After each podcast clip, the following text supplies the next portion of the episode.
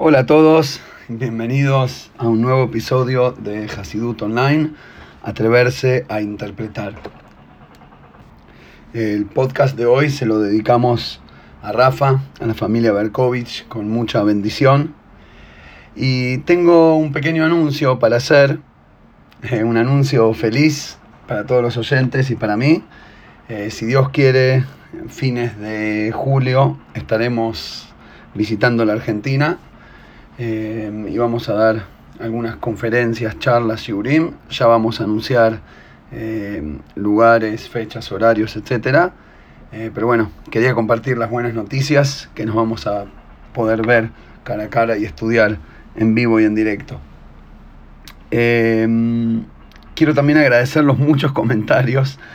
el podcast de la semana pasada despertó, despertó mucho feedback eh, por lo general positivo, pero es como, como que cuesta el, dicho de la enseñanza esa, aquella del Baal como que despierta algo adentro que en un principio nos deja mínimamente incómodos hasta que vamos haciendo fuerza por descubrirlos, pero a mí me parece buenísimo, positivo y de hecho casi diría que para eso está el podcast, para atreverse. Eh, hoy vamos a hablar de la parashá de la semana aquí en Israel, que para ustedes en el exterior será la semana que viene, pero tienen más tiempo para prepararse.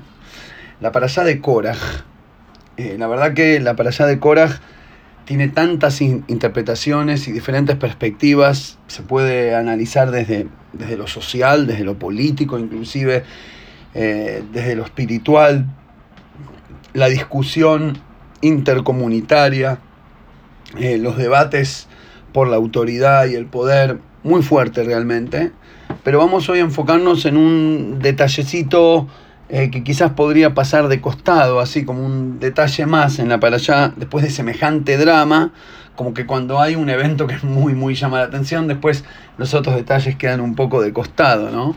Como que terminas de dar la para allá rapidito. Y hay algo que llama mucho la atención y que nos enseña eh, una profunda enseñanza sobre cómo no llegar a este tipo de, situaciones.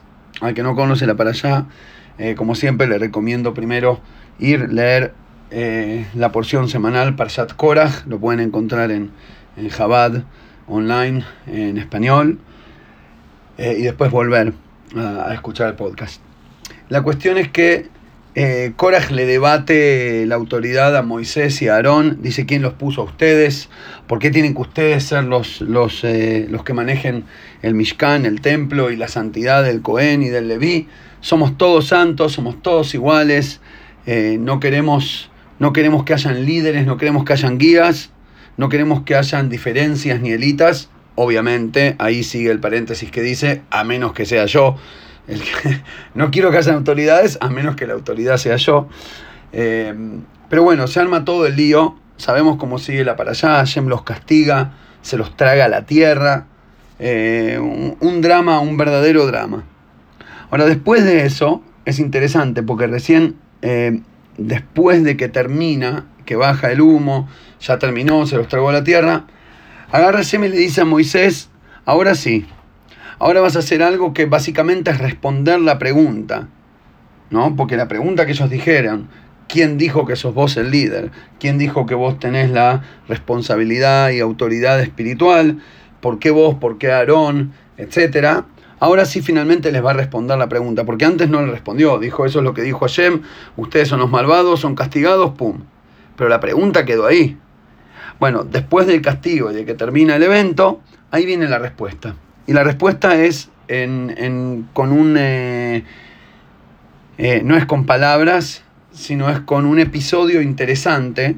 Hashem le dice a Moisés que agarren, dice, Bekaj itam mate mate beitab agarrá de cada uno, de cada tribu, de cada tribu familiar, paterna, una vara, un mate el mate es en hebreo una vara, eran argentinos, le dijo a cada uno, a cada cabeza de tribu que agarre un mate con su nombre tallado. Está lindo, parece un souvenir, ¿no? Un mate con el nombre tallado. Eh, que agarre una vara con el nombre de la tribu tallado en la, en la vara y, y que se acerquen y que traigan una ofrenda a Dios y la vara de aquel que es el elegido de Hashem va a florecer. Y obviamente floreció la de Aarón y ahí todos vieron el milagro y reconocieron que el elegido por Hashem fue Aarón y que no era una, una autoridad autoimpuesta de, de Moisés y de Aarón. Y ahí terminó, digamos, básicamente este episodio. Ahora, es, es, llamativo esto de las varas. En un principio Moshe lo había sugerido antes del castigo, que cada uno agarre una majtá. Después eso quedó medio en el aire. Eh, después Hashem le dice a Moisés que lo haga. ¿Por qué hay una cuestión con agarrar eh, eh, varas o inciensos cada, cada tribu y de esa manera, de alguna manera, bajar la pelea y demás? Entonces, para entenderlo, vamos directamente a meternos en el concepto central, que es el tema de los celos. La verdad, da para hacer, no un podcast, da para hacer una serie de podcasts sobre el tema de los celos en la humanidad. Es muy fuerte. Sabemos que todo que toda pelea fue, todo el majloque de Korah con Aarón, fue por, y la verdad que sigue siendo, toda discusión y toda pelea siempre por lo general se basa en los celos. ¿Por qué vos? ¿Por qué vos tenés tal cosa y yo no? ¿Por qué al otro le toca lo que, lo que a mí no me tocó, lo que al otro le toca? Y es interesante porque todos tienen celos, no nada más el que está más abajo, el que está más arriba, eso vamos a ver después también. Y para poder entender un poquito este sentido, de dónde vienen los celos y, cuál es el ticún de los celos, o mejor dicho, cómo es que esto de las varas eh, de cada tribu es el ticún, la solución, eh, de los celos del alma, como dice el Pasuk, Kayakish Olkin A. Es, es dura, es grave como el mismísimo infierno. La A, los celos, A es celos. Los celos son duros y, horribles como el infierno mismo. Te quema por dentro. Y es muy loco que los celos no tienen nada más que ver con cosas materiales o en la dimensión física. Cuando hablamos de plata, de poder, de, poder de, plata como poder de adquisición o de poder sobre los demás, de tener autoridad y demás, eh, no es solo por ahí que pasa. Inclusive a nivel espiritual, inclusive a nivel eh, conocimiento, a nivel intelectual, a nivel moral, a nivel espiritual, estamos todos como parecería compitiendo en una guerra fría del ego contra el ego, el ego de uno contra el ego de todos, todos contra uno y uno contra todos, y es una guerra de egos. De hecho, a ver quién se acuerda, uno de, eh, mis amigos que me conoce hace mucho, yo en su momento, cuando, cuando era joven, siempre decía que iba a escribir un libro que se llame La guerra de los egos. Eh, pero después me di cuenta que no hace falta escribir el libro, puedes simplemente salir a la calle y abrir los ojos y ya está escrito el libro de la guerra de los celos. Em, para mostrar cómo es esto de los celos en el ámbito de la Kedushá, de la santidad, vamos a traer una, eh, citar una Gemara interesantísima en Bababatra, cuando los Jajamim hablan en la Gemara no en formato alágico legalista, sino cuando hablan más bien de, de valores morales con diferentes explicaciones, agarran versículos y lo traducen de manera eh, como una agadá, eh, de manera metafórica para darnos una, una idea espiritual de qué se trata, dicen lo siguiente. Lo voy a leer de adentro porque es realmente interesante. Amar Rabbi Yohanan, eh, Amar Amar.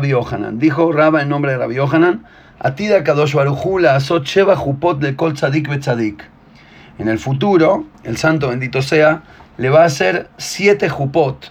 Una jupá es como un, el palio nupcial, se le dice jupá, es como una cobertura, ¿no? Como un techito, un, eh, sí, una cobertura, no, no, se me ocurre otra palabra, eh, a cada tzadik, ¿no? Como dice, ¿de dónde lo vemos? Porque hay un versículo que dice en... Eh, mm, mm, mm, ahí lo, lo había buscado.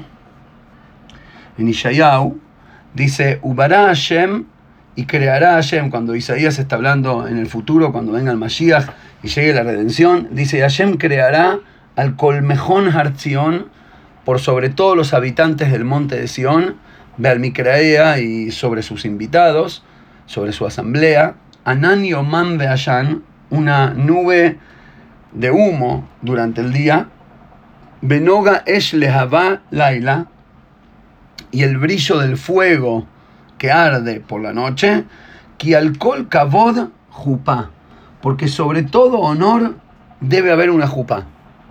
Como si fuera que compara el honor con un aura, con una cobertura externa, con algo que te rodea, y de ahí vemos que a cada uno Hashem le hace una jupá lefik vodó de acuerdo a su honor.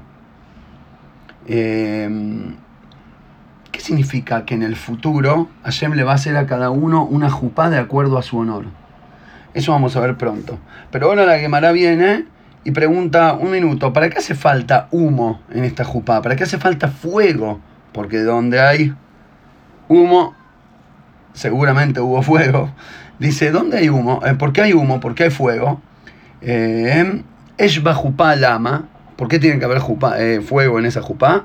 Amar Rabijanina, nos dice Rabijanina, Melamed, nos viene a enseñar que cada uno se quema de la jupá del compañero, hoy la leotá buya, hoy la leotá clima. Qué pena, semejante vergüenza, qué pena, semejante desgracia, que él no tuvo el éxito de tener una jupá eh, tan grande, tan especial. Ok, sobre este pedazo de la Gemara hay 840.000 interpretaciones. Empecé a buscar cuando, la, cuando, la, la, fui a buscar de vuelta ahora para preparar el podcast y entré a mirar las diferentes explicaciones. Es increíble todas las, las perspectivas diferentes, ¿no? Porque es, es una, un pasaje muy llamativo. ¿Qué significa que cada uno se quema de la jupá del prójimo? Entonces voy a arrancar de lo más básico. Básicamente es lo siguiente, en el mundo venidero ya sea en el, eh, si se refiere a la era mesiánica o, o, en el, o en el paraíso, para llamarlo de alguna manera, después de los 120, cada uno de todas las mitzvot que hizo, de toda la Torah que estudió, recibe un honor. Ese honor es como una jupá, como una luz que lo rodea, y cada uno tiene su jupá, su luz que lo rodea. Ahora, ¿qué pasa? Cuando llegamos al Ganeden y finalmente abrimos los ojos y vemos la verdad espiritual de las elecciones de cada uno, cuando vemos las consecuencias espirituales de la elección de cada persona, ahí vamos a ver finalmente la luz. En realidad los que ven un poquito más hoy en día ya lo ven. ¿No? Se puede percibir la luz que tiene una persona, si no tiene, entre comillas, una jupá mayor o menor, ¿no? Si está más rodeado, más, más lleno de luz, una persona que te da energía positiva, que te inspira, que pasa por al lado y te, cambian los pensamientos para bien, o eh, personas, digamos, que están como... Eh, el otro día alguien me dijo que la palabra alumno es alumina, alguien que no tiene luz, y por eso el que enseña debería iluminar al alumno, interesantísimo. Me dejó pensando, no sé bien cómo aplicarlo, pero me vino la idea a la cabeza, la comparto.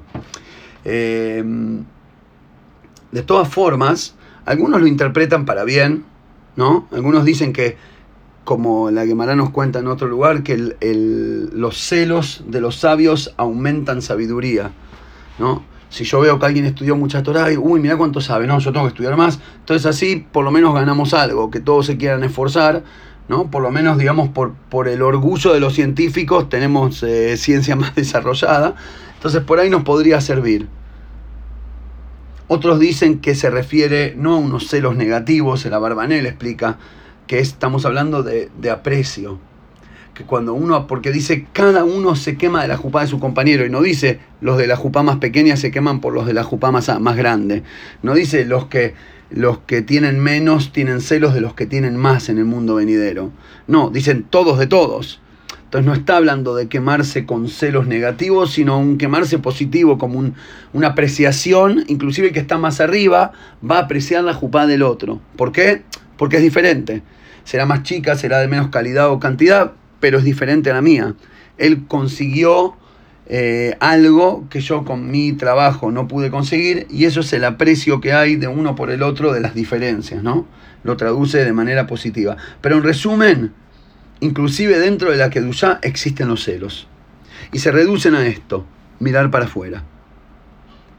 Ya que el que mira para adentro tiene otra tiene otra voide, tiene otro trabajo, tiene otro, está en otra, está en su propia en su propio camino. Está como diríamos, cada cual atiende su juego. ¿No? El, el rebe de que una vez dijo, todos miran para arriba maravillándose y preguntándose qué habrá. Se imaginan el cielo, el porvenir, el paraíso, el futuro, la era mesiánica, wow, ¿qué pasará? Y digo yo, ¿por qué no miran para adentro y para abajo a ver qué hay? En vez de mirar para arriba, mira hacia adentro, mira tu propio corazón. Y ahí maravillate mucho más, porque hay mucho más lo que hacer adentro que afuera. El problema es aquel que está mirando todo el tiempo para afuera, aquel que está todo el tiempo mirando a los demás. Y cuando miras a los demás, empezás a comparar.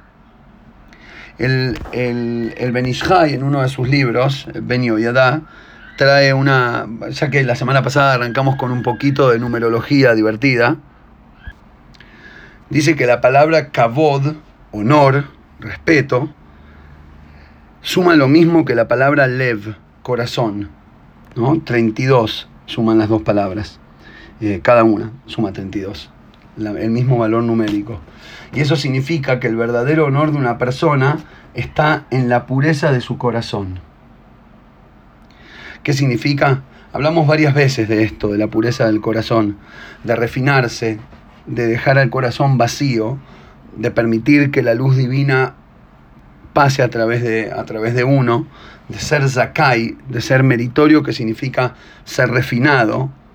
Y cuando uno tiene esa refinación interna, cuando uno tiene esa pureza, cuando uno es transparente y la luz divina pasa, cuando, cuando uno llega a ese nivel de Lev Tahor, de corazón puro, Lev, miren esto interesante, la palabra Lev o Kavod, honor, corazón, que suma 32, más el valor numérico de la palabra Jupá, Jupá era esta, este palio, esta cobertura, que decía sobre todo honor habrá una Jupá, honor sumándolo a Jupá, Jupá suma 99, honor suma 32, honor más Jupá suma 131, que es la gematria de la palabra anavá, humildad. Cuando, cuando la Jupá que te rodea es por el honor interno de tu corazón, cuando el valor tuyo es la propia pureza de tu corazón, no mirando para afuera, no copiando a alguien, no tratando de ser como, no tratando de quitarle el valor, ya sea el dinero, el poder, la importancia, la atención al prójimo, sino desarrollando el propio, el tuyo, ahí el honor plus la jupá suma humildad. La verdadera humildad es aquel que su honor es el valor de su propio corazón. Y el que no, y el que, el que no, estamos hoy con la canción, y el que no, el que tiene una jupá de respeto vacía, el que no tiene el lev adentro de esa jupá, no tiene la humildad verdadera. Lo único que tiene cuánto es eh, jupá sin kabod, 99 sin el 32, 99 suma lo mismo que, no, no la gente, ¿eh?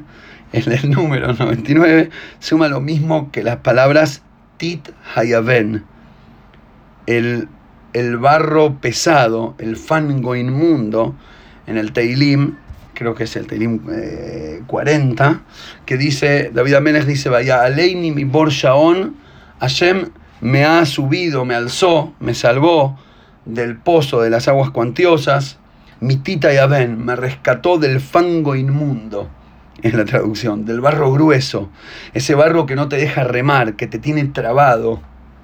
Cuando lo que buscas es honor externo, cuando buscas rodearte de una jupá para quedar bien con no sé quién, para quitarle el mérito a no sé cuándo, para ganar un lugar adentro de no sé qué foto, para que te aplaudan en no sé qué cancha, para hacer la, la, la guinda arriba de no sé qué torta, cuando empezás a, hacer ilusiones con cosas de afuera, cuando tenés la jupá, el gran honor que te rodea, pero no que viene de adentro, de la pureza de tu propio corazón, cuando viene de mirar para afuera y de buscar para afuera, estás ahogado en el fango inmundo, me gustó la palabra, en el barro profundo, estás remando en barro y no, no se sale de ahí, te quedas trabado y no puedes avanzar y no podés volar y no podés servir, para iluminar el mundo.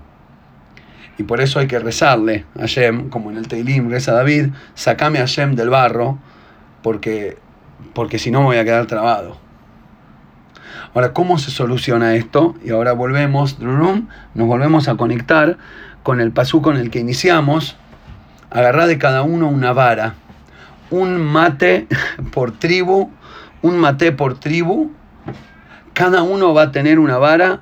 Ish al mateu y sobre cada vara escribirás el nombre de cada persona, de cada hombre, de cada tribu. Cada uno tiene que tener su propia vara, su propio bastón, y escribir tu propio nombre sobre este bastón. Y sobre eso te apoyás, apoyás tu vida, sobre la vara de, propia, personal, intransferible.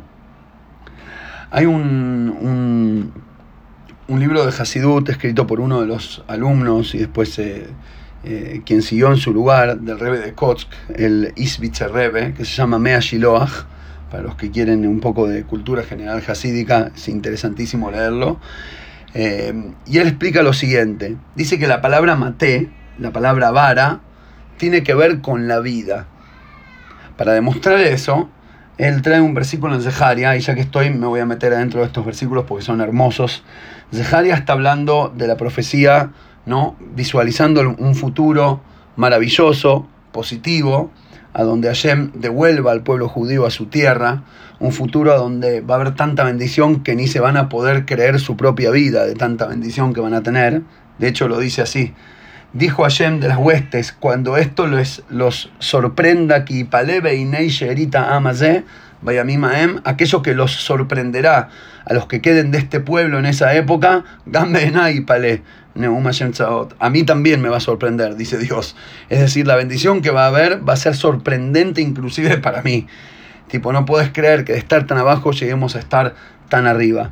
Y parte de esa bendición, dice el profeta Zeharia, dice, Koamar Hashem Tzvakot, así dijo el Dios de las huestes, Od Keinimus Keinot Ya van a ver como los ancianos y las ancianas van a, habitar las calles de Jerusalén Ve Ishmish Anto Beyado, y un hombre, y cada hombre con su Mishenet, es el, el, bastón, con su bastón en mano, me robi a mí de tantos días. Explican los exegetas, van a vivir tanto, va a haber tanta prosperidad, va a haber salud que la gente va a llegar a la ancianidad. No sé si lo comenté una vez, pero, pero leí una vez en un libro antiguo así con esas letras chiquititas, no sé qué, sobre un gran rabino que era muy tzadik y no sé qué, y Dios lo bendijo con extrema larga vida, llegó a los 60. Y yo digo, wow, qué loco, ¿no? Porque claro, hace mil años llegar a los 60 era un logro tremendo. Em, y por eso parte de la bendición de la era mesiánica es que la gente va a llegar a la ancianidad tranquilos, saludables, de tantos días, de tanta edad que va a tener, va a necesitar, es como si usar un bastón en vez de ser algo despreciable, es algo para aplaudir. Vamos, macho, lo lograste. Como alguien que terminó la maratón y todos lo abrazan y lo aplauden. Bueno, abrazar un poco complicado, debe estar transpirado el hombre después de la maratón, pero, pero aplaudirlo seguro, ¿no? Es como si fuera que aplaudimos al que, nada, al que llegó a la vejez, es un logro. Y, y él dice que este maté, el Mishenet, es el bastón que representa la larga vida. Sigue después ahí diciendo Zeharia, Urjobota ir, y Malui el Adim y el Adot Mesajkim Jobotea.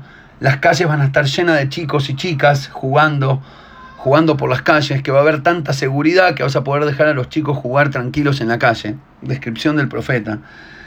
Em, y lo que, una de las cosas que más me impactó fue eh, la explicación del Metzudat David, el Rab David Altschuler, que vivió en Praga en los años 1700, eh, escribió un pirú sobre todo el Tanaj, eh, dijo porque vio que, la gente está estudiando cada vez menos Tanaj porque no lo entiende, entonces quiso hacer una explicación accesible para los maestros para que puedan traducirlo de manera simple a sus alumnos. Eh, y se terminó transformando en el pirush más amplio y más conocido en el mundo, eh, ahora cada Tanaj que ves impreso tiene pirush del eh, David. Eh, la cuestión que él dice ahí, que el bastón es, de, por tanta vida, por tanta ancianidad, se van a apoyar en un bastón. Veim kolzot, escuchen estas palabras, loya sigema julsha, la Shevet Bait, serán ancianos, pero no los alcanzará la debilidad como para que se queden en la casa, sino que saldrán por las calles que der Jabajurim como los muchachitos. Es como que los, a, los pibes les gusta estar en la calle, dar vuelta, pastorear, ir, correr, hacer. Y a los más grandes, dicen, no, déjame en casa, tranquilo. Vacaciones, vacaciones, quedarme en la cama. Eh, y que cuando venga el Mashiach la gente va, el logro va a ser llegar a la ancianidad, llegar sano a la ancianidad, poder vivir mucho, pero a la vez tener energía, ser un niño, ser, ser anciano como niño que corre por las calles con su bastón, pero que no para. La cuestión es que el bastón, la vara, el maté, es una señal de vida. Y por eso, dice el Mea Shiloach, la solución para los celos que traen las peleas en la vida es, como se dice en inglés, get alive. Anda a conseguirte una vida, hace algo de tu vida. Encontrar tu propio bastón. Ponele tu nombre. Cada vara tiene el nombre del dueño. Hashem le dio a cada alma una belleza, una luz especial. Un tikkun, una corrección que tiene que traer al mundo. Hashem le dio a cada uno una luz que los demás no tienen. Si estuvieras de más, si sobrarías en el mundo, Hashem no te hubiera creado. Si no tenemos esta fe en el creador del mundo, si no tenemos la fe en la misión para la cual fuimos creados, si somos todos simplemente accidentes de la naturaleza, porque, qué sé yo, terminó siendo que cayó polvo de alguna estrella eh, y cocinándose en un río durante mucho tiempo se transformó en una bacteria que después se hizo cocodrilo, mono y persona. Entonces sí, habemos algunos que no servimos para nada y hay otros que sirven para mucho y bueno, estemos celosos, matémonos unos a otros y, y listo. Pero si la vida sí tiene sentido, si queremos darle sentido, entonces tenemos que darnos cuenta que cada uno tiene algo especial. Tiene un bastón que le corresponde solo a él. Vivir en hebreo se dice ligiot y ser se dice ligiot. Porque la verdadera experiencia de vida es atreverse a ser cada uno lo que tiene que ser y lo que es. Y acá cabe el famosísimo dicho del Rebe de Kotz, creo que es el primero, el que todos más conocen, si yo soy yo porque vos sos vos, entonces ni yo soy yo ni vos sos vos. Pero, pero si yo soy yo porque yo soy yo, entonces vos sos vos y yo soy yo. En otras palabras, si mi identidad se basa en, en, ver en verte a vos, en copiar, ya sea en copiarte para ser como vos o en descopiarte para ser diferente y diferenciarme, ¿no? si mi espacio en el mundo me lo autodetermino por el espacio que queda que me dejaron los otros que están alrededor, o copiando a los otros para poder pegar y ser parte del grupito y no quedar fuera y no ser diferente. Entonces, y, a, la vez lo peor es que el, el, otro, el prójimo, también hace lo mismo. Él me está mirando a mí copiando. Entonces, ¿quién es genuino y quién está en serio viviendo si estamos todos copiando a todos? Es más, según el de Kotz, copiarse a uno mismo es un error. Dice, si vos haces algo hoy porque lo hiciste ayer, entonces no estás haciendo nada. Te estás copiando a vos mismo, te estás autorrepitiendo. Ser genuino es conectarse con la verdadera esencia de uno. Y eso es ser, eso es vivir. Por eso dice después el Pasuk, Ishmateu. Y cada hombre, y después cada hombre, cada cabeza de tribu, vio y tomó cada, un, cada uno su vara. Vairu, vaikhu. Y vieron y tomaron, vieron y agarraron, cada uno su bastón. Traduce el Targum, hay un Targum al, al, arameo, una traducción al arameo del Onkelus, y él traduce la palabra Vairu Beistemodei, y que significa en arameo y reconocieron. No la traduce Bejazei y vieron. La traducción de Bairú es Bejosi. Es vieron, mirar. Pero él no traduce la palabra Bairú como mirar, la traduce como reconocer. Cada uno reconoció su propio bastón. ¿Qué significa? que no fueron a buscar algo de afuera, sino que lo reconocieron como él dice, reconocer es como alguien que no ve al hermano o a un, a un amigo hace muchos años y después lo ves. A mí me ha pasado encontrar un amigo de la primaria acá que no lo había visto, no sé, nunca más, desde quinto grado. Eh, pasaron 35 años, ponele, y de repente nos encontramos y no, mira, tipo lo miro y me, agarró como una, como una cosita, lo reconocí. Es diferente, obviamente una persona cambia de los 10 a los 45, pero, pero lo reconocí. Y ese reconocer, dice el Medashiloach, es el reconocer tu propio bastón, es decir, ah, este es mi llores. De aquí viene la raíz de mi alma. Ahora encuentro mi propio tikkun. Y él dice que de esto se trata la Geulah la redención futura, la llegada del Mashiach, cuando dice, como dice Rambam, que cuando venga el Mashiach ya no va a haber más ni tajarut, no va a haber eh, celos ni competencia negativa. ¿Qué significa que cuando venga el Mashiach no va a haber ni celos ni competencia negativa? Que cada uno va a poder reconocer su propio bastón. Y cuando cada uno está conectado con su propia vida, con su propia misión, trayendo, ocupado en traer la luz que uno tiene que traer al mundo, desarrollando esa cosa especial y específica que Hashem te regaló a vos y a nadie más, en ese momento trajimos la redención a la humanidad. Porque cuando cada cual atiende su juego, entonces la, cuando cada músico toca de acuerdo a lo que le corresponde en su pentagrama, entonces todos juntos hacemos una gran banda, una sinfónica increíble. Pero si estamos todos copiando al de al lado, o peleando con el de al lado, teniendo celos del prójimo, estamos todos dándonos a unos a los otros con el violín por la cabeza, en vez de estar tocando lo que nos corresponde. Y eso es lo que está ocurriendo, eso es lo que nos enseña Korach. Es como si Hashem hubiera creado una, una, una orquesta de maravillosos músicos y cada uno, por la ceguera espiritual que tiene, utiliza su, su, instrumento para pegarle al lado por la cabeza.